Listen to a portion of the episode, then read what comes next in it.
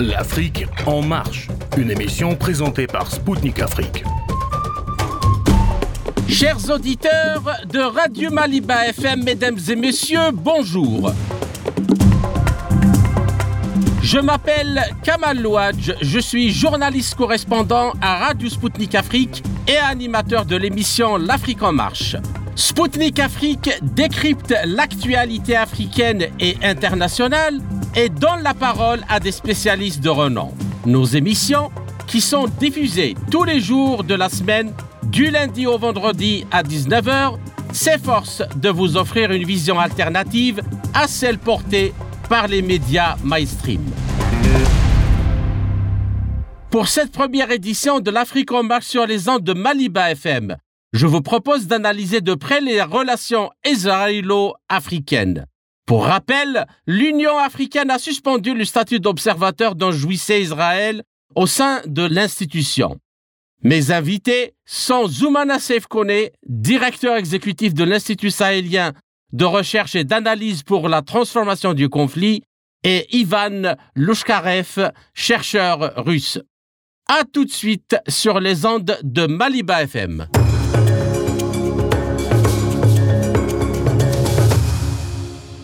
Je vous rappelle que vous écoutez l'émission Afrique en marche présentée par le média Spoutnik Afrique.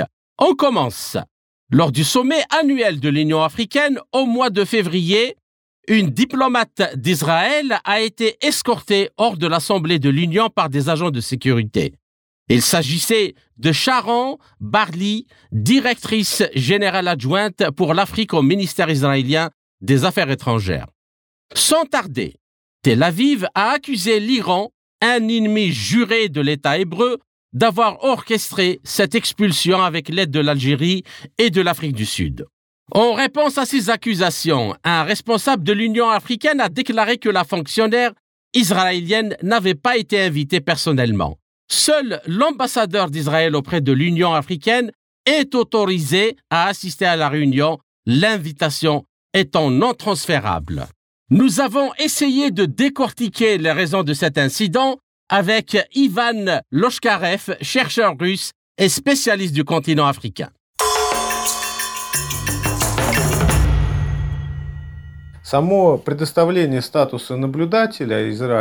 L'octroi du statut d'observateur à Israël au sein de l'Union africaine en 2021 a suscité une énorme controverse. À l'époque, la décision avait été prise par le président de la Commission africaine, Moussa Fakir, pratiquement seul. Lors du sommet de 2023, qui a mis l'accent sur la nécessité d'une unité du continent face aux défis futurs et présents, on a jugé plus approprié de ne pas diviser l'organisation sur cette question, qui n'est pas la plus importante pour l'Afrique, et de formuler une sorte de position unifiée. En l'occurrence, il s'agissait simplement de reporter pour l'instant le différent sur le statut d'Israël. Mais en même temps, faire un geste aussi symbolique que l'expulsion de la délégation israélienne.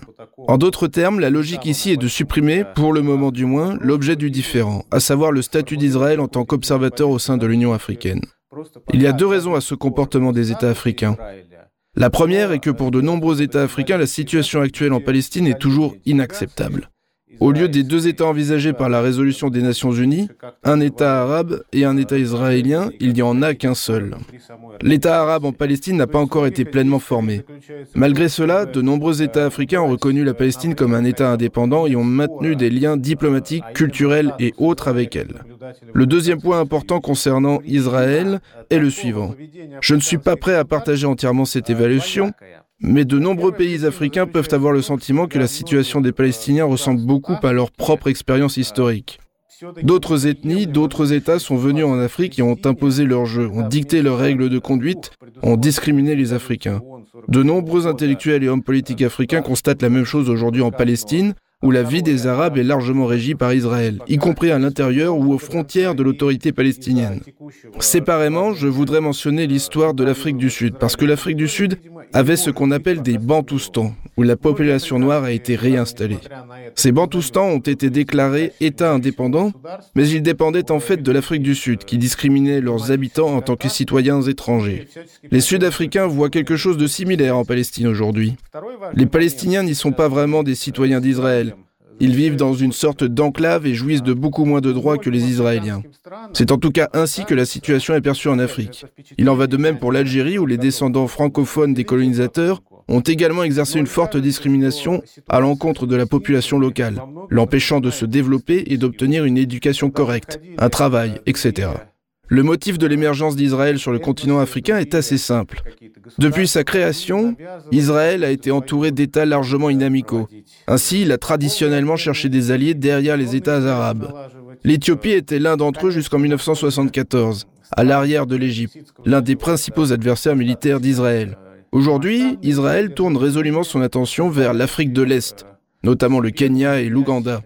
Il augmente actuellement ses exportations vers les pays d'Afrique de l'Est et tente d'établir des échanges commerciaux et des liens d'investissement. Bien sûr, par rapport aux pays du Golfe, cet effort n'est pas très important, mais il modifie progressivement l'équilibre du continent en faveur d'Israël. Quant aux accusations de lien avec l'Iran formulées par les initiateurs de l'action anti-israélienne, il s'agit d'une accusation assez standard pour la rhétorique d'Israël. En fait, bien sûr, l'Afrique du Sud n'a pas de lien particulièrement étroit avec l'Iran. On peut dire la même chose de l'Algérie, c'est un État très laïque qui se méfie de toute manifestation de fondamentalisme musulman. Toutefois, certains pays africains entretiennent des liens étroits avec l'Iran. Ils sont situés principalement en Afrique de l'Ouest. On parle généralement du Sénégal et dans un sens de la Gambie. Mais comme vous pouvez le constater, il ne s'agit pas du tout de l'Algérie ou de l'Afrique du Sud.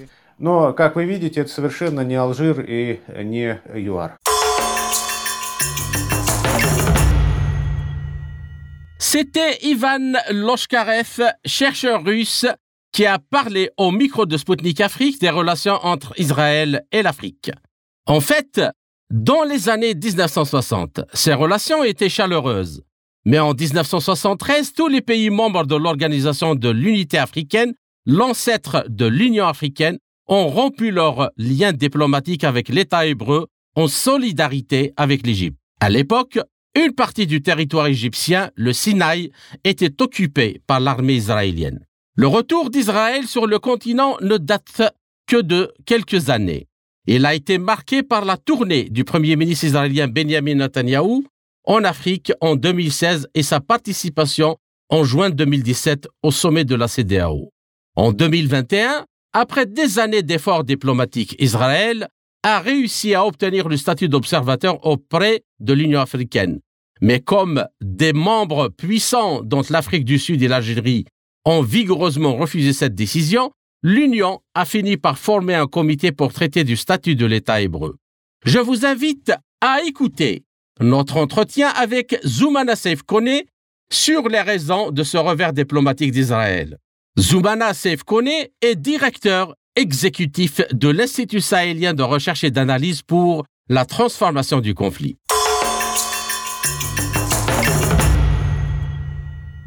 Zoumana Seif euh, connaît euh, bonjour et merci de nous avoir euh, accordé cet entretien. Tout le plaisir est pour moi, M. Bonjour à vous. Merci. Donc, ma première question, dans cette, ce contexte-là de l'expulsion de la, représentante israélienne au sommet de l'UA, et alors que Israël dispose aujourd'hui de relations diplomatiques avec une quarantaine de pays africains, euh, y compris une quinzaine d'ambassades. Pourquoi cette expulsion et qui l'a provoquée? Tout d'abord, je tiens à vous remercier euh, pour cette interview. Comme vous le savez, euh, M. Kamal, en fait, c'est un incident diplomatique parce que l'Israël est dans une stratégie de repositionnement diplomatique. Donc l'Israël, dans sa stratégie, avait entamé des pourparlers pour être membre observateur de l'Union africaine. Donc les pourparlers sont en cours. Mais il y a tous les pays africains ne sont pas d'accord, surtout euh, les puissances africaines comme l'Afrique du Sud, comme l'Algérie et voire euh, un peu plus l'Éthiopie. Donc il y a quelques pays qui sont un peu réticents par rapport à ça. Je pense que c'est ce qui a créé ça, mais c'est un incident diplomatique qui est vraiment à déplorer. Comme vous le savez, au-delà de la diplomatie, l'Afrique est, une terre d'accueil et d'hospitalité. Donc malgré les problèmes et les divergences, ça devrait se gérer. Et comme vous le savez aussi, les vrais soucis, ce n'est pas seulement les pays africains, c'est les alliances autour de, de, de cet retour. Parce que si vous voyez les pays africains aujourd'hui, chacun dans ses alliances dynamiques. avec d'autres pays occidentaux et voir les États-Unis. Donc, oh, on ne voit pas l'Israël comme euh, Israël en tant que tel qui veut venir apporter son expertise. Comme vous le savez, c'est une puissance euh, des renseignements au niveau des services de renseignement. L'Israël, c'est un pays qui est extrêmement fort et ils veulent apporter leur expertise auprès des pays africains. Et je pense que certains pays aujourd'hui, plus d'une quarantaine, sont en train de collaborer.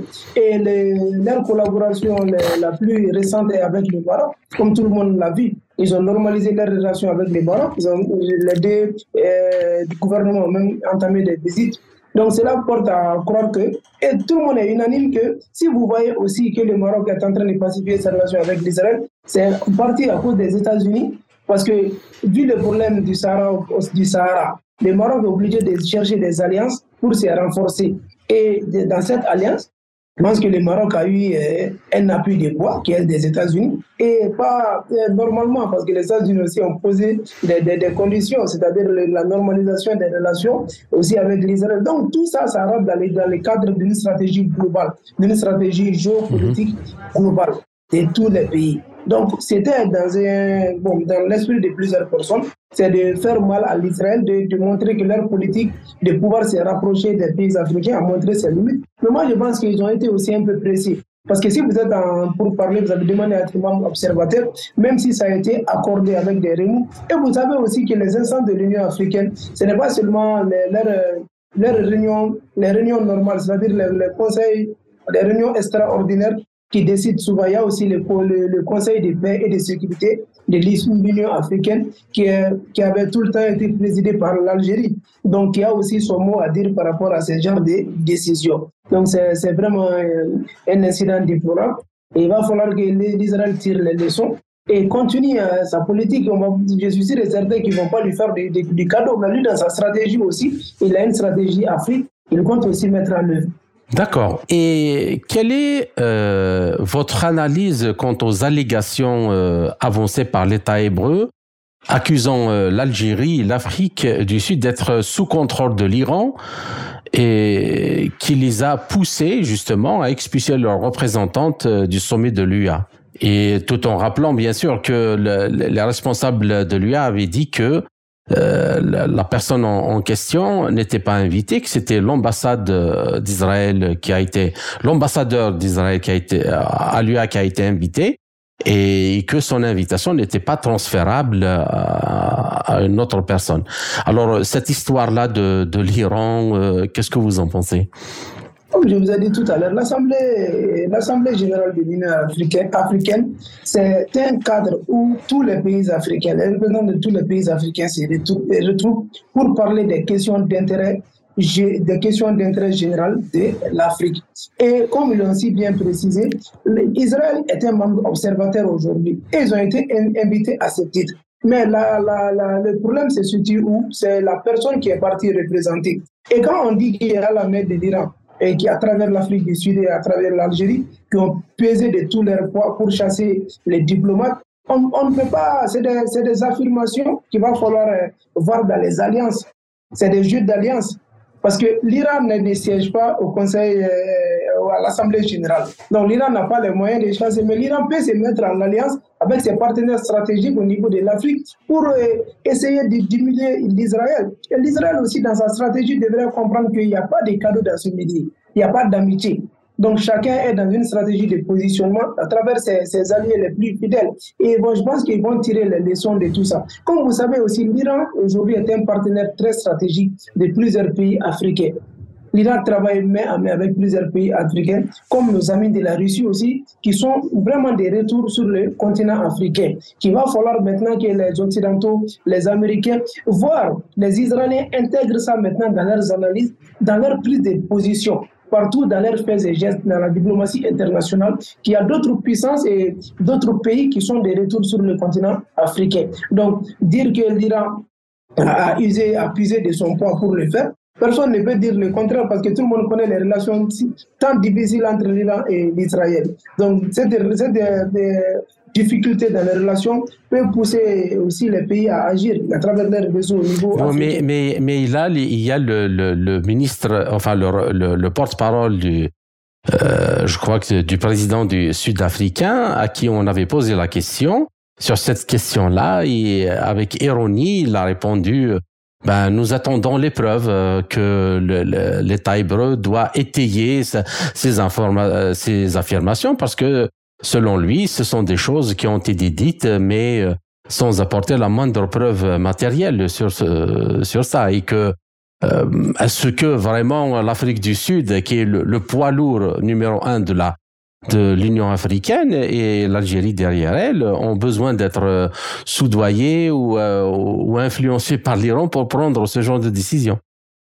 Comme vous le savez, M. Kamal, nos amis sud-africains sont dans leurs droits. Et c'est un pays souverain, c'est un pays indépendant. Et ils doivent décider d'eux-mêmes de ce qui est bien dans leur diplomatie et de ce qu'ils doivent poser comme action. Donc, nos amis sud-africains ne vont jamais reconnaître à devant qui que ce soit qu'il y a X ou Y, mais qui est derrière surtout la main de l'Iran. En tant que pays indépendant, pays souverain, ils peuvent décider d'eux-mêmes s'ils pensent que l'Israël, la, personne, la, la personne qui a représenté l'Israël n'est pas la personne adéquate, ils peuvent demander à ce que la personne quitte la salle. Si, personnellement, je pense que si l'Israël aussi avait respecté les protocoles, on n'en est pas arrivé là. D'accord. Et euh, il y a quand même un précédent à cette euh, question-là parce que euh, le Maroc, ça fait quelques, ça fait deux ans à peu près, a décidé de rompre ses liens avec l'Iran en 2018 après l'avoir accusé d'armer, de financer et d'entraîner le Front Polisario, chose que via le, le, par le biais de, du Hezbollah, donc du mouvement chiite de résistance libanais, le Hezbollah alors que, euh, bien sûr, le, Front Polisario et l'Algérie et l'Iran ont démenti ça. Et, le, Maroc, à ce jour, n'a pas apporté la moindre preuve matérielle que euh, cela euh, c'est effectivement passé. Et alors que les relations ont déjà été suspendues entre les deux pays en 2009 en 2014, et continue de dénoncer l'influence de Téhéran euh, dans la région, notamment par le biais euh, de l'ambassade iranienne à Alger, à Tunis, comme je l'ai déjà dit. Et en octobre 2022, le chef de la diplomatie marocaine a réitéré encore ces accusations, démontées aussitôt par l'Iran. Alors, qu'en est-il euh, réellement? Le Maroc a-t-il présenté des preuves tangibles prouvant ces accusations? Et pourquoi l'Iran est-il pointé du doigt dans cette affaire? Comprenez que, euh, M. Kamal, c'est un jeu d'alliance et un jeu géopolitique. Tout le monde veut étendre son influence. Aujourd'hui, la ligne rouge pour le Maroc, c'est le fonds Polisario. Et le Maroc est en train de tout mettre en œuvre pour qu'aucun pays ne puisse reconnaître euh, le Sahara. Et ça, c'est tout à fait leur droit et leur stratégie diplomatique à travers M. Nasser Bourita est orientée vers ça. Donc, ils savent aussi que l'Iran ne va pas intervenir directement sur le terrain. L'Iran peut passer par le mouvement Hezbollah de Hassan Nasrallah pour pouvoir, et pour pouvoir apporter leur poids dans la zone et donner un nouveau souffle au fond Polisario. Donc tout ça, c'est dans le cadre de se repositionner politiquement et géographiquement. mais il n'y a pas de preuve, justement. Euh, c'est à, et il n'y a aucune preuve qui a été avancée sur ces, allégations, parce que c'est des allégations graves. Euh, c'est des accusations graves, mais il n'y a pas eu de preuves matérielles. Ce que vous devrez comprendre, on n'agit pas en tant que pays. Si vous comprenez, euh, si vous comprenez l'explication de nos amis du Maroc, ils, n'ont pas dit que l'Iran a intervenu directement. Ils disent que l'Iran, à travers les Hezbollah, vous voyez, donc les pays, à un certain moment, n'interviennent pas. Les pays utilisent d'autres formes d'intervention à travers leurs alliés stratégiques. Tout le monde connaît aujourd'hui les relations extrêmement difficiles entre le Maroc et l'Algérie. Mhm. Et tout le monde connaît, tout le monde sait aussi que l'Algérie était un allié de l'Iran. Donc tout ça, tout, tout ça c'est lié. Donc maintenant, ce que moi j'aimerais juste apporter comme éclaircissement, dans, dans le concert des nations, c'est aujourd'hui nous sommes à un tournant où tous les pays veulent se positionner géographiquement et stratégiquement. Et chacun est prêt maintenant à faire des erreurs à aller au-delà de ses frontières pour étendre son influence. Et c'est ça aujourd'hui que nous vivons, nous vivons en Afrique et de partout dans le monde. Vous voyez un peu.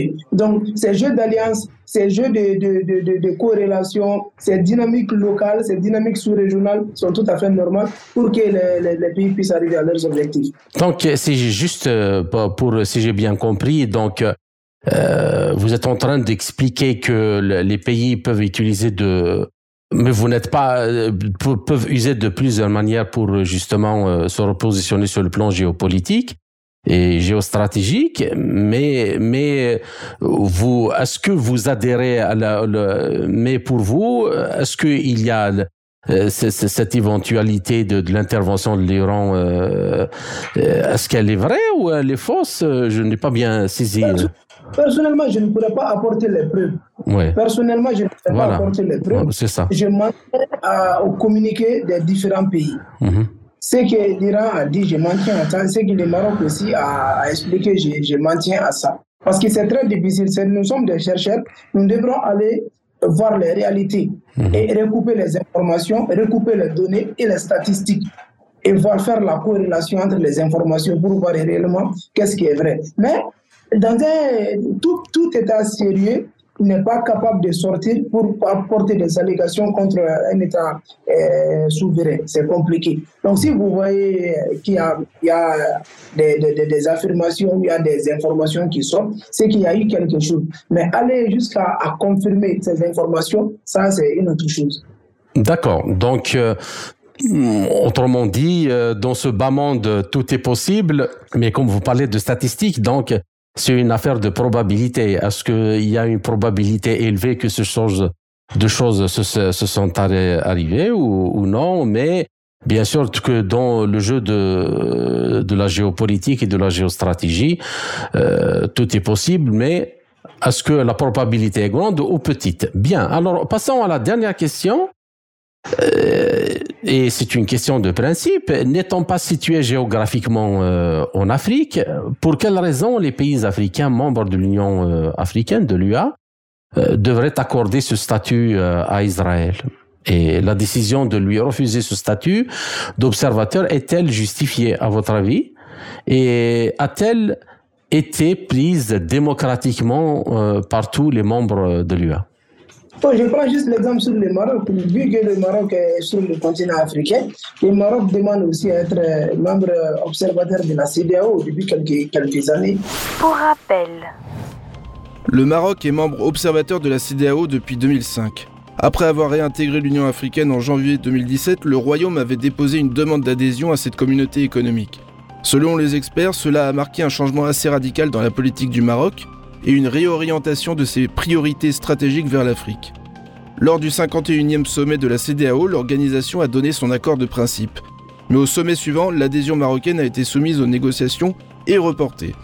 En plus de la position de Rabat sur le Sahara occidental, les inquiétudes des membres de la CDAO sont notamment liées au fait qu'il s'agit d'une participation potentielle d'une puissance économique importante à une zone de libre-échange. Et on ne sait pas quel effet cela aura sur les autres économies. Donc c'est pour vous amener à comprendre que l'Israël, dans sa politique, a demandé à être membre observateur. De, bien vrai qu'ils savent qu'ils ne sont pas du continent africain, et à être membre observateur, c'est pour étendre leur influence. Et avant même de, demander ça, vous allez voir que l'Israël est en train d'aider, a déjà fait beaucoup de lobbying et beaucoup de démarches auprès des pays africains pour se positionner. Parce qu'eux, ils voient leur intérêt leur mhm. intérêt diplomatique et intérêt politique dans ces rapprochements avec les pays africains. Et ils pensent que c'est la meilleure façon d'être plus proche, d'être plus efficace, c'est de siéger avec eux en tant que membre observateur, parce qu'ils n'ont pas de droit de vote, ils n'ont pas de droit de décision. Donc ils veulent juste être là et entendre ce qui est en train de se dire et à comprendre comment les choses fonctionnent dans un second temps. Mais c'est aux pays africains d'apprécier c'est aux pays africains de comprendre les vrais enjeux et de voir dans quelle mesure, s'ils collaborent avec Israël, quels sont les avantages, quels sont les inconvénients à court, moyen et, long terme. Et quand vous parlez d'Assemblée générale, ce n'est pas la voix d'un seul pays qui compte, mais c'est la majorité. Mhm. Donc, cette décision est en discussion, ça fait plus de 3 voire 4 ans que c'est en gestation. Mais je pense que jusqu'à présent, il y a des lourdeurs administratives et des lourdeurs diplomatiques. Parce que chaque fois, on renvoie la question à une autre session ou on renvoie la question auprès du Conseil de, de, de, sécurité de l'Union africaine qui est, qui présidé chaque fois par l'Algérie. Vous voyez un peu la complexité. Et vu les relations entre euh, Israël et l'Algérie, ça risque d'être extrêmement compliqué que, la, que les choses puissent se passer comme l'Israël veut. Mais c'est dans la diplomatie. Ils peuvent continuer à faire des lobbies ils peuvent continuer à se rapprocher de leurs alliés et ils peuvent demander même l'aide des Occidentaux et des Américains qui peuvent aussi influer sur leur réseau pour les positionner. Parce que si vous voyez qu'ils veulent adhérer, peut-être qu'ils ils voient leur intérêt. Maintenant, au retour, c'est aux pays africains de comprendre maintenant les vrais enjeux pour qu'elles veulent être avec nous, quels sont les avantages, quels sont les inconvénients. Est-ce qu'être avec nous est une bonne chose? C'est aux pays africains aussi de réfléchir et de voir les contours de, cette observation de l'Israël. Un peu plus euh, dans le, le fond, est-ce que vous pensez que c'est le, le, justement le, la situation au Moyen-Orient, au Proche-Orient, pardon, euh, c'est la question palestinienne euh, qui a pesé justement euh, sur la décision de l'UA. Ce que toutes les exactions que mène l'État hébreu contre le, les populations civiles palestiniennes, l'extension des, colonies qui ont à maintes reprises été condamnées par le Conseil de sécurité, sauf celles qui ont été bloquées par les États-Unis. Est-ce que euh, vous pensez que c'est ça qui a pesé euh, euh, sur cette décision? En fait, c'est des informations que les, pays africains intègrent. Quelle est la situation réelle de l'Israël? Comment la situation évolue entre Israël et le Palestine? Quelle est la position des pays par rapport aussi à, ces problèmes palestiniens-israéliens Donc, il y a tout ça qui rentre en jeu. Et l'Israël pense que si sont, ça, ça peut être un, facteur de blocage. C'est pas à, négliger. Mais je pense pas si c'est ça seulement. Je pense qu'il y a d'autres choses. Il y a le, il y a le côté euh, géographique, il y a le côté enjeu, il y a le côté politique. Et le côté politique, on peut intégrer euh, le problème israélo-palestinien au niveau de la, de la politique, du côté politique. Mais il y a d'autres aspects qui, sont intégrés dans ces analyses. Ça ne se limite pas seulement à leurs relations avec euh, la, Palestine. Il y a d'autres euh, informations qui doivent être intégrées. Comme ce que vous devrez comprendre, l'Israël aujourd'hui collabore avec beaucoup de pays africains, comme je l'ai mentionné, et surtout sur le plan de la sécurité et du renseignement. Extrêmement Nous allons aborder cette question-là euh, juste dans la seconde partie. mais je vous laisse terminer quand même. Voilà, donc ils, ont beaucoup d'intérêt les uns envers les autres. C'est ce qui amène aussi les pays à changer de position. Mais moi, je pense que euh, c'est tout à fait légitime qu'ils demandent à être membres observateurs. Et c'est légitime aussi si les pays africains ne voient pas leur intérêt de ne pas leur donner accès? C'est tout à fait normal. C'est un jeu politique, c'est un jeu de diplomatie, c'est un jeu d'enjeu géopolitique, stratégique aussi, qui est capital qu'il faut intégrer. Mhm. Et est-ce que vous pensez que cette euh, comment euh, par exemple les pays européens euh, à votre avis euh, cette tentative d'incursion d'Israël au sein de on a pas en Afrique mais je dirais parce que ça fait les relations d'Israël avec les pays africains ça date de longtemps mais de l'Union africaine en fait, comme je vous ai dit, c'est un jeu d'alliance. Les alliés de, l'Israël vont toujours voir euh, ça d'un bon œil. Comme les, pays qui ne sont pas aussi alliés à l'Israël pensent que ce n'est pas une bonne chose. C'est pourquoi tous ces pays, que ce soit les alliés, que ce soit ceux qui sont opposés à l'Israël, tous ces pays sont en train de jouer leur va-tout auprès de leurs alliés africains. Chacun tire les ficelles à son niveau pour que si j'ai un allié africain, si je suis je suis pas pour que l'Israël puisse étendre son influence sur le continent africain, je vais demander à mon allié de ne pas accepter parce que je ne vois pas l'intérêt. Et si je vais lui montrer les, les, si il, il, rentre, ils, ils intègrent l'Union africaine comme un membre observateur, voici, voici, voici, c'est que vous encourez. Mais s'il y a aussi les pays amis de l'Israël, eux aussi vont peser de tout leur poids auprès de leurs amis africains, leur dire que l'Israël c'est un bon pays, ils vont venir vous aider, ils vont vous apporter l'expertise nécessaire dans le cadre sécuritaire. Donc, faites leur confiance, il faut les aider à intégrer. C'est vous savez, dans ce monde, c'est que des jeux d'alliance, des jeux d'acteurs et des jeux de pouvoir. Tout tourne autour de ces trois choses. D'accord. Et euh, à votre avis, sur le plan diplomatique, sur le plan euh, géopolitique et géostratégique, est-ce que ces relations-là sont appelées à se compliquer après cet incident euh, à l'Union africaine, au sommet de, des chefs d'État de l'Union africaine, ou au contraire, on peut euh, entrevoir euh, une possibilité pour que Israël puisse euh, arriver encore beaucoup plus dans ses relations avec les pays africains. Bon, déjà, c'est déjà compliqué. Si vous voyez que le diplomate a été demandé de quitter la salle, c'est que la situation est compliquée. Mais ça, c'est la, la, ça, c'est la face que tout le monde voit. Mais selon les explications que l'Union africaine a données, ils n'ont pas demandé à l'Israël, au pays, au pays Israël, de ne pas rester dans la salle. Mais ils ont pensé que la personne qui a été accréditée n'a pas été la bonne personne. Je pense que ça, cette brèche peut permettre que les négociations puissent continuer. Donc, mhm. on peut qualifier de ça comme une incompréhension au sein de l'organisation. Il y a eu une incompréhension.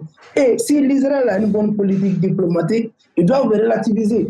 Ils doivent vraiment relativiser. Ils doivent comprendre que si vous avez des objectifs, travaillez à atteindre vos objectifs. Ça, c'est des manquements, c'est des alias, c'est des choses qui font partir. Parce que vous n'êtes pas du continent africain, vous voulez intégrer une nouvelle zone qui est extrêmement compliquée avec des jeux d'alliance très fortes il va falloir être très patient et continuer les négociations. C'est un incident à déplorer, mais je ne pense pas si ça va entraver, le processus d'adhésion de, l'Israël en tant que pays observateur. Je pense qu'ils vont continuer avec leur démarche. Est-ce que le, ça, comment les pays africains justement, la, majorité voient ce problème-là euh, de la question palestinienne euh, dans leur relation euh, bilatérale avec Israël? Vous savez, quand il y a occupation, quand on parle d'occupation d'un territoire, quand on parle de victimes, quand on parle de, de bombardement, donc chacun à son niveau, chaque fois qu'il y a, qu'il a chaque fois qu'il a la montée, euh, a la montée, il y a l'escalade entre les deux pays. Les pays africains sont vraiment solidaires. La majorité sont solidaires vis-à-vis -vis des Palestiniens. D'abord, il y a les relations religieuses qui lient plusieurs pays, au pays palestinien dans un premier temps. Secondo, il y a le côté humanitaire mhm. qui lie aussi plusieurs pays au pays palestinien. Mais les Africains en général sont, entre, sont au milieu, sont équidistants. Par rapport à, ces problèmes palestiniens et israéliens, israélo-palestiniens, ils sont équidistants. Parce que eux, dans leur posture, c'est de proposer des solutions à ce que la paix puisse revenir entre les deux pays. Mais s'ils deviennent des belligérants, ça serait extrêmement compliqué. C'est pourquoi ils peuvent faire des condamnations des principes, ils peuvent demander des retraits d'Israël sur tel tel endroit, mais à la fin, c'est des, c'est des, des, des, bons offices. Ils se positionnent en tant que pays de bons offices pour amener la paix entre ces deux pays. D'accord, donc ce n'est pas comme euh, les pays arabes, euh, enfin pas tous les pays arabes, parce qu'il y a certains qui ont euh, quand même normalisé leurs relations, mais comme ceux qui refusent de normaliser, que c'est une question de principe, tant que les Palestiniens n'ont pas eu accès à, leur droit de, créer un État indépendant aux frontières de ce 67, euh, avec euh, Jérusalem euh, Est comme capitale, il n'y a aucune possibilité de, de, normaliser ou de tendre la main à l'État hébreu. Effectivement, position, la position des pays arabes est radicale parce que c'est des enjeux plus religieux et des enjeux des relations amicales qui lient l'autorité palestinienne à ces pays-là. Et ils pensent qu'ils ne sont pas d'accord. Géostratégiquement et géopolitiquement, ils pensent que les, les, oui. Voilà, géopolitiquement et géostratégiquement, et ils pensent que les Palestiniens sont des victimes. Donc, ça, c'est à l'appréciation de tous les pays. Tous les pays, dans ces problèmes, sont obligés de parler selon la ligne diplomatique de, de son président. Chers auditeurs, vous êtes toujours à l'écoute de Radio Maliba FM. Je suis Kamal Louadj, animateur de l'émission L'Afrique en marche de Radio Sputnik Afrique. Mon invité est aujourd'hui Zoumana Seif Kone, directeur exécutif de l'Institut sahélien de recherche et d'analyse pour la transformation du conflit. À en croire l'interlocuteur de Radio Sputnik Afrique, l'expulsion de la diplomate israélienne du sommet africain ne signifie pas l'arrêt des discussions sur le statut d'observateur de l'État hébreu dans l'Union africaine. La raison en est que beaucoup de pays africains entretiennent des relations avec Israël dont ils espèrent avoir une assistance au développement dans plusieurs domaines. Néanmoins, les accusations lancées par la diplomatie israélienne quant à l'implication de l'Iran dans cet incident via l'Algérie et l'Afrique du Sud n'ont pas été suivies de preuves tangibles les prouvant. Par ailleurs, tout en insistant sur le fait que les pays africains apportent un soutien défectible à la cause palestinienne, Zoumana Saif Kone explique que beaucoup de ces États ne considèrent pas qu'il faille rompre avec Israël.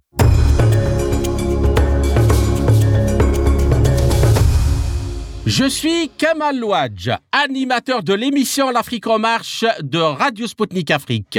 Bienvenue à ceux qui viennent de nous rejoindre pour la seconde partie de notre émission sur les ondes de Radio Maliba FM. Je rappelle que mon invité est aujourd'hui Zoumana Kone, directeur exécutif de l'Institut sahélien de recherche et d'analyse pour la transformation du conflit. Il est tout à fait évident que certains pays africains sont géographiquement stratégiques pour la sécurité d'Israël. En effet, ce dernier entretient une relation spéciale avec le Kenya et l'Éthiopie, qui sont respectivement des fenêtres ouvertes sur l'océan Indien et la mer Rouge, un lieu de passage commercial et sécuritaire stratégique.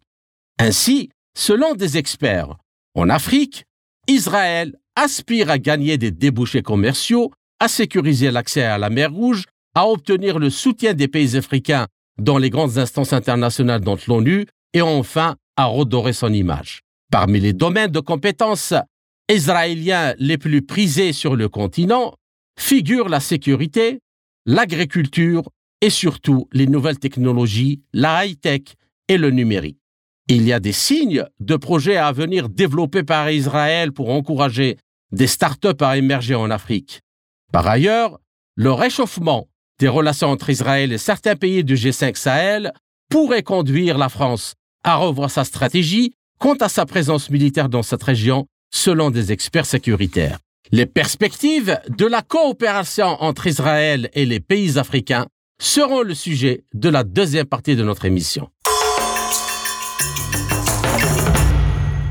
D'accord, comme vous le savez, euh, l'Israël mobilise assez de compétences que les pays africains en ont besoin. Je pense qu'ils sont en train d'expérimenter avec les Kenyans déjà et l'Éthiopie comme des partenaires très stratégiques dans le cadre de tout ce qui est sécurité, mais aussi dans le cadre de l'agriculture.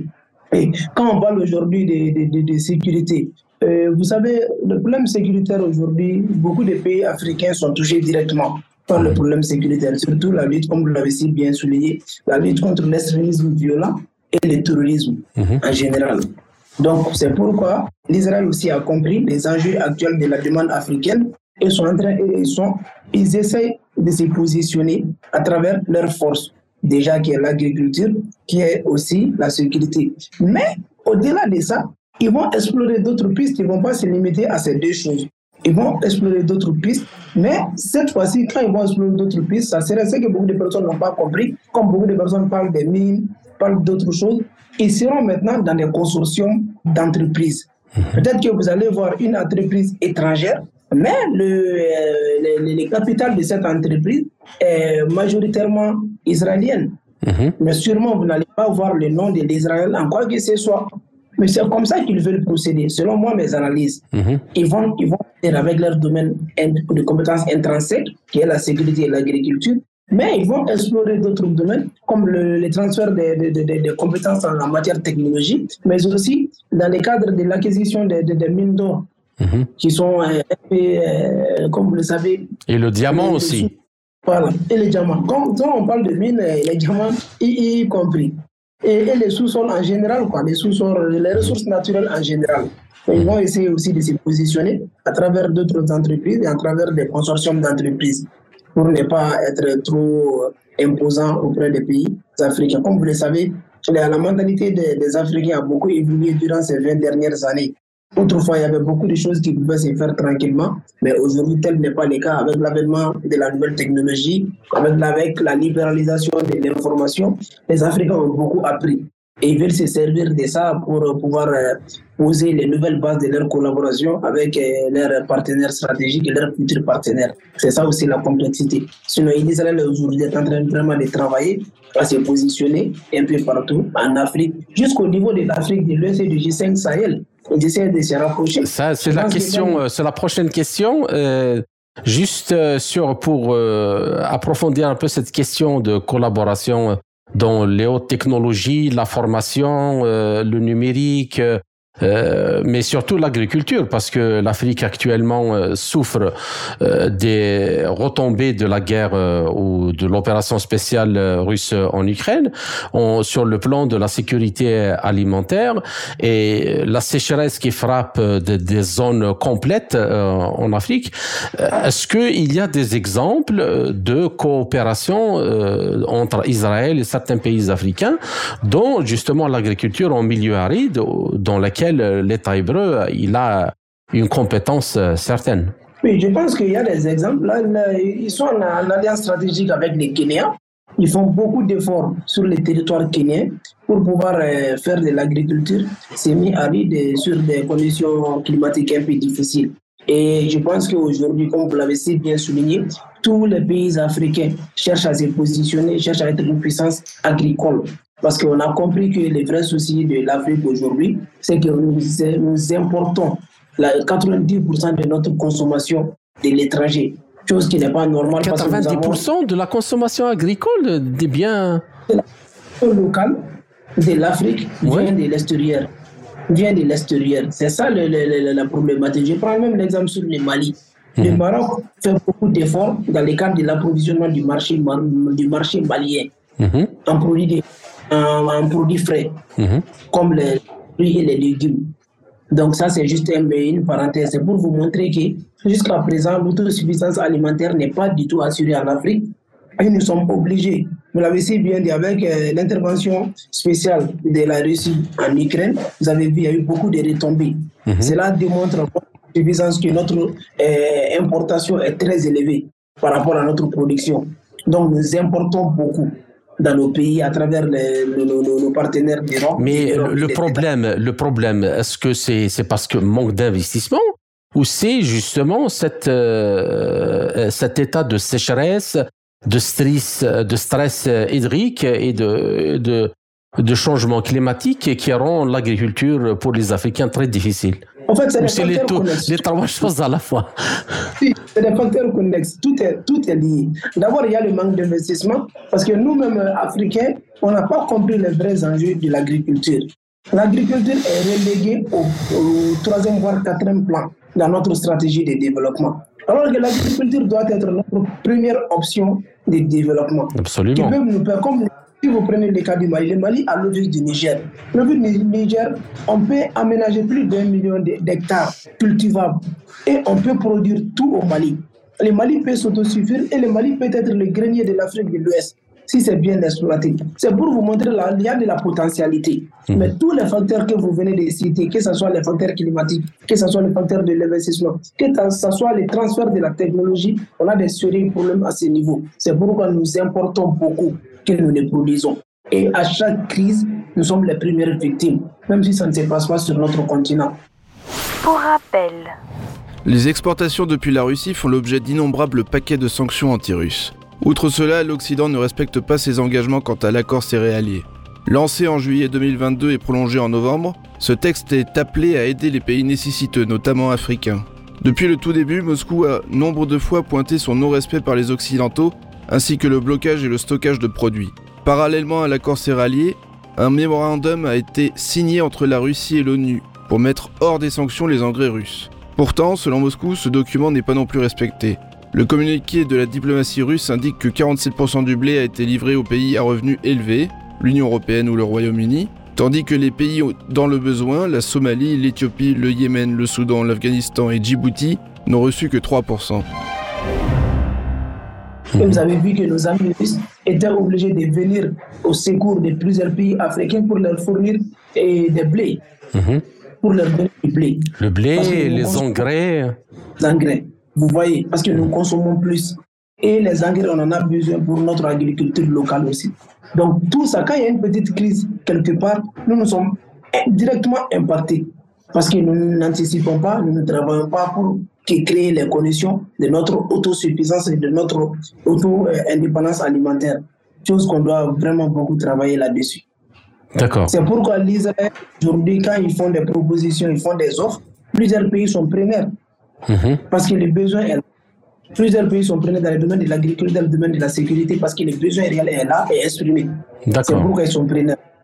Et alors, et, alors euh, dans, euh, dans ce cas-là, justement, euh, quel est votre avis justement sur la recommandation euh, de la déclaration de l'Union africaine qui a de appeler euh, les pays africains à cesser toute collaboration, qu'elle soit scientifique, technologique ou avec l'État d'Israël, alors que les, alors que les besoins sont comme vous les avez, les, les, communiqués, il y a toujours des collaborations formelles et informelles. Mhm. Ça, il faut, il faut intégrer ça dans vos analyses. Mhm. Ce qu'on dit plus haut et ce qui se fait plus bas ne sont pas les mêmes. Donc, l'Union africaine a, a, a, a, pris une position, a donné une information que tous les pays africains doivent se conformer. Mais vous allez voir que la réalité sur le terrain est tout autre. Parce que l'intérêt de l'Union africaine et les intérêts spécifiques de ces pays diffèrent. Et à un moment donné, chacun est obligé d'aller chercher des, intérêts spécifiques pour le, bien de son peuple. C'est pourquoi nos institutions ne fonctionnent pas. Si vous voyez qu'on a du mal à fonctionner, nos institutions africaines ont du mal à fonctionner parce que l'intérêt de l'institution ne converge pas avec l'intérêt des différents pays qui, qui, qui, qui, la composent. C'est ce qui crée énormément de problèmes. Et je pense qu'il va falloir réellement trouver des solutions à ces incompréhensions. Et si l'Afrique pouvait parler d'une même voix, ça pouvait être bien. Et ça pouvait nous renforcer sur l'échiquier international. Mais malheureusement, tel n'est pas le cas. D'accord. Bien, maintenant euh, passons aux questions euh, sécuritaires. Alors, euh, le rétablissement est de plus en plus apparent des relations entre Israël et certains pays du G5 Sahel pourrait conduire la France à revoir sa stratégie quant à sa présence militaire, c'est ce qu'elle fait déjà depuis quelques mois, pour le redéploiement de l'opération Barkhane dans la région et probablement, selon certains euh, analystes, en coopérant davantage avec euh, les Israéliens pour contrer euh, notamment l'influence grandissante des Russes. C'est ce qu'ils disent. Alors, Qu'en pensez-vous? Et Israël, à votre avis, pourrait-il vraiment aider les Africains à combattre le terrorisme djihadiste? Alors qu'il y a pas mal euh, d'accusations contre l'État euh, hébreu euh, dans sa participation au terrorisme au Moyen-Orient, notamment contre la Syrie, durant toute la guerre qu'a connue ce pays. Vous savez, c'est extrêmement compliqué la lutte contre le terrorisme. Et si vous voyez la, la réarticulation de, de l'armée française un peu au niveau des pays du G5 Sahel, qui a, commencé par le Mali et le Burkina, pour euh, se replier un peu sur la Côte d'Ivoire et le Niger, porte à croire que la lutte est farouche. Et dans cette lutte, il n'y a pas de cadeaux. Donc, si l'Israël veut se repositionner et venir combattre les terroristes, l'Israël doit comprendre que ce n'est pas chose facile, ce n'est pas chose aisée. Mhm. Et dans un premier temps, est-ce que les pays du G5 sont prêts aussi à s'allier avec l'Israël? Parce qu'ils ont expérimenté beaucoup de choses qui n'ont pas aussi marché. Ils, se sont mis dans beaucoup, dans beaucoup d'alliances. C'est-à-dire? Si vous prenez, mhm. les, cas, nous, nous avons, la, nous avons eu la force Barkhane, la force Serval, qui s'est transformé en force Barkhane. Et après, nous avons eu les, les, G5 Sahel. Et après, nous avons eu les forces, les, les, comment dire, les forces Takuba. Mhm. Et il y a la mission multidimensionnelle aussi des Nations Unies qui est là pour la stabilisation. Donc, avec la présence de toutes ces forces, ils ne sont pas venus à bout de la menace terroriste. Et jusqu'à ce que le Mali était obligé de changer de partenaire pour s'orienter vers la Russie. Donc c'est pour vous amener à comprendre. Mais justement, euh, justement une question. Euh, comment ça se fait? Comment vous expliquez cet échec-là? Et comment euh, la Russie, que la Russie arrive au Mali, ça ne, ça fait pas longtemps depuis qu'elle qu'elle coopère avec le Mali sur le, le dossier sécuritaire. Et euh, le, Premier ministre Shogel Maïga vient de déclarer que euh, depuis que le, le, pays collabore avec la Russie sur le, plan euh, sécuritaire, la peur a changé de camp. C'est-à-dire, elle n'est plus du côté du Mali, mais du côté des mouvements terroristes. Et puis la, la, guerre même a changé de forme. Mais ce que j'aimerais que vous compreniez, pourquoi la, il y a la complexité autour de la lutte contre le terrorisme Parce que ce n'est pas une lutte contre le terrorisme. C'est une lutte contre des enjeux financiers. C'est de l'argent qui sont dans cette zone-là, la zone du, Sahel, mhm. du Mali jusqu'au Soudan. Donc, si vous venez dans la posture de lutter contre des, des, des, terroristes, vous n'allez jamais réussir. C'est de la criminalité organisée sous la bannière du terrorisme qui est dans cette zone-là. C'est extrêmement important. Il va falloir que nous évoluions dans l'analyse. Mhm. Allez-y, allez-y, on vous écoute. C'est du narcotrafic, c'est de la drogue, c'est de la criminalité, c'est des milliards et des milliards de dollars qui sont en jeu dans ces zones-là. Mhm. C'est ce qui rend difficile la lutte contre le terrorisme. Au-delà de ça, il y a plusieurs groupes armés, que ce soit officiel ou non officiel. Beaucoup de personnes tiennent les armes. Aujourd'hui, la Libye est une poudrière depuis 2011 où tout peut se faire là-bas. Vous pouvez vous approvisionner partout si vous avez les moyens. Donc, c'est une zone sans foi ni loi, où c'est seulement les, intérêts financiers, les intérêts économiques qui comptent. Même si tu vois la, la course des grandes puissances vers le Sahel, ce n'est pas seulement pour protéger la population du Sahel, c'est pour protéger des intérêts stratégiques de leur pays à partir du Sahel. Mhm. Vous voyez un peu. Donc, je pense que c'est ces informations que les gens doivent maintenant intégrer. Il faut quitter la forme classique de la lutte contre le terrorisme. Ce n'est plus une forme classique.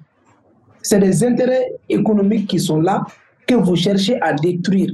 Mhm. Et aussi, ils vont se défendre avec tous les moyens pour préserver leurs intérêts économiques. C'est pourquoi quand il y a eu des problèmes au nord du Mali, il y a eu plusieurs forces qui sont intervenues. Le, problème s'est déplacé, le problème a quitté le nord pour venir au centre. Parce que ces, mouvements sont en perpétuel, euh, ces, organisations sont en perpétuel mouvement. Une fois que c'est difficile dans une zone, ils se déplacent vers une autre zone, toujours dans le cadre de leur criminalité organisée. C'est important. Donc, euh, dans ce cas-là, à votre avis, comment il faut faire pour euh, combattre Quelles sont les méthodes qu'on devrait développer justement pour combattre cette criminalité euh, transnationale et euh, qui euh, sévit dans la région notamment du Sahel et, et, comment Israël peut aider dans dans cette nouvelle approche de la lutte contre la criminalité? Ce que je conseille à nos amis israéliens, c'est de rester dans leur position de passation des technologies de ne pas venir sur le terrain, essayer de se battre sur le terrain. C'est un terrain extrêmement compliqué et complexe. Ils peuvent se limiter à leurs euh, renseignements et à passer les technologies sécuritaires pour que les pays eux-mêmes puissent. Parce qu'il y a aussi les enjeux climatiques, ce que beaucoup de personnes ne comprennent pas. Se battre sur un terrain normal et venir se battre dans le désert aussi, il faut s'adapter au climat.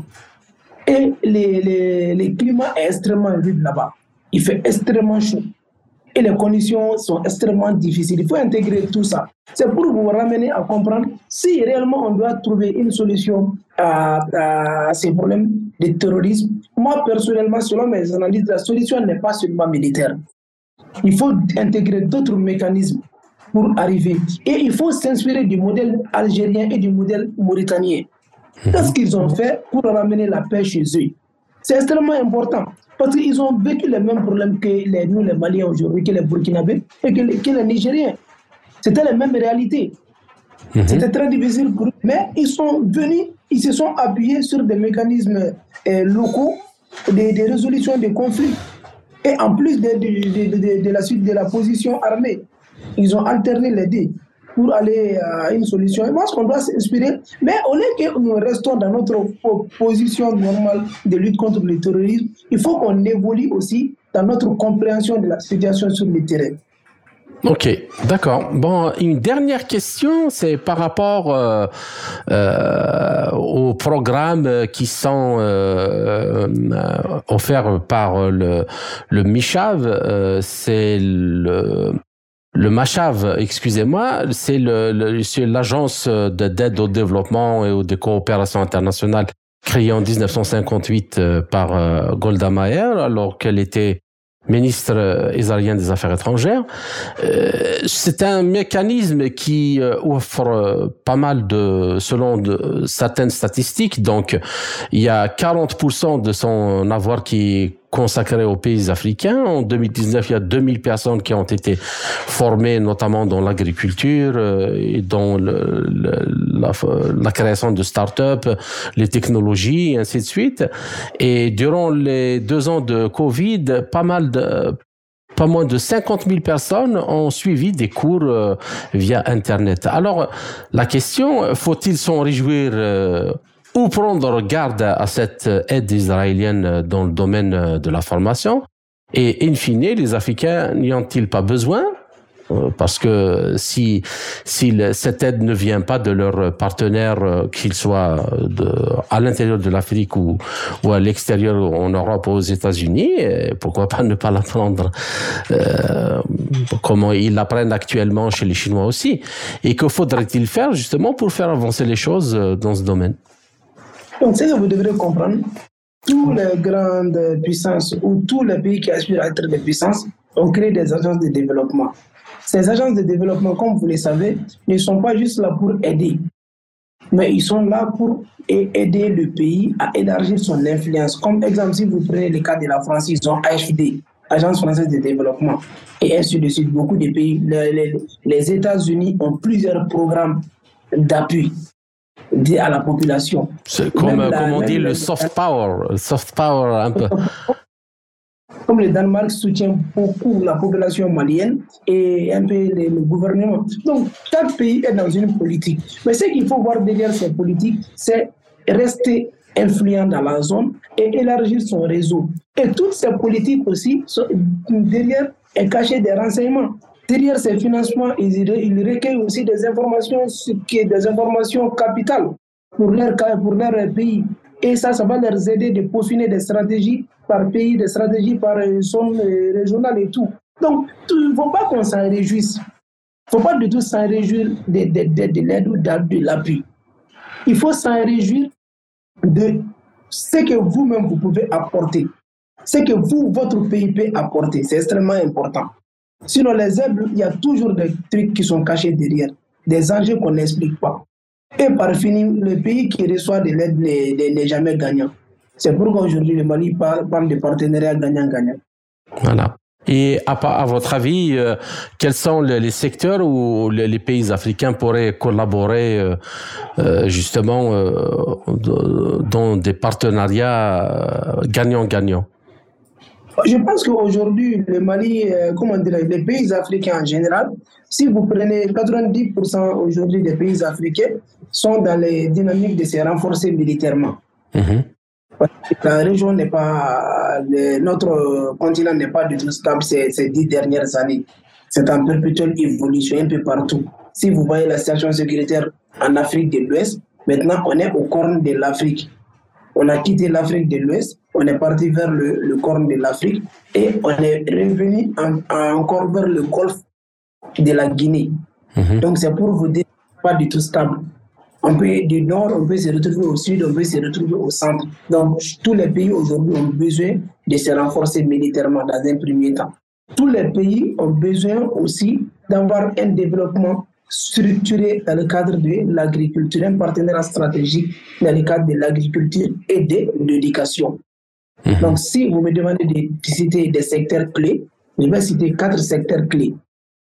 Du côté militaire, côté de la santé, côté agriculture et euh, côté, euh, j'avais cité tout à l'heure, côté agriculture, côté sécurité, euh, côté militaire et du, au, du, du, au niveau de la santé.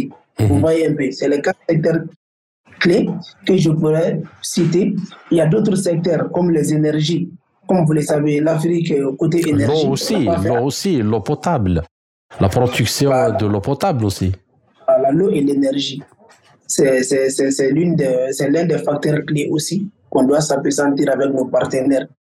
Si on parvenait réellement à travailler sur ces cinq facteurs, je pense que d'ici quelques années, on pourra euh, réellement s'autosuffire sur plusieurs plans. Mmh. Et on pourrait même apporter de l'assistance aux autres. Mais si nous ne nous engageons pas dans un partenariat stratégique dans ces cinq domaines, dites-vous que notre problème n'a pas encore commencé. Eh bien, je vous remercie, Monsieur euh, Zoumana Sef Kone, pour cet euh, entretien. Un grand plaisir. Merci beaucoup.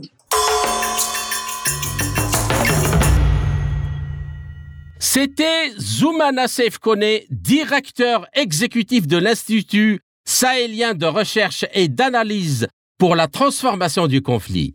Vous êtes toujours sur Radio Sputnik Afrique partenaire de Radio Maliba FM. Ainsi s'achève cette édition de notre émission L'Afrique en marche, proposée par Radio Sputnik Afrique en partenariat avec Radio Maliba FM. Je suis Kamal Louadj, merci de nous avoir suivis. Tout en espérant avoir été à la hauteur de vos attentes, chers amis, je vous retrouverai très bientôt pour une nouvelle émission. D'ici là, portez-vous bien. L'Afrique en marche, une émission présentée par Spoutnik Afrique.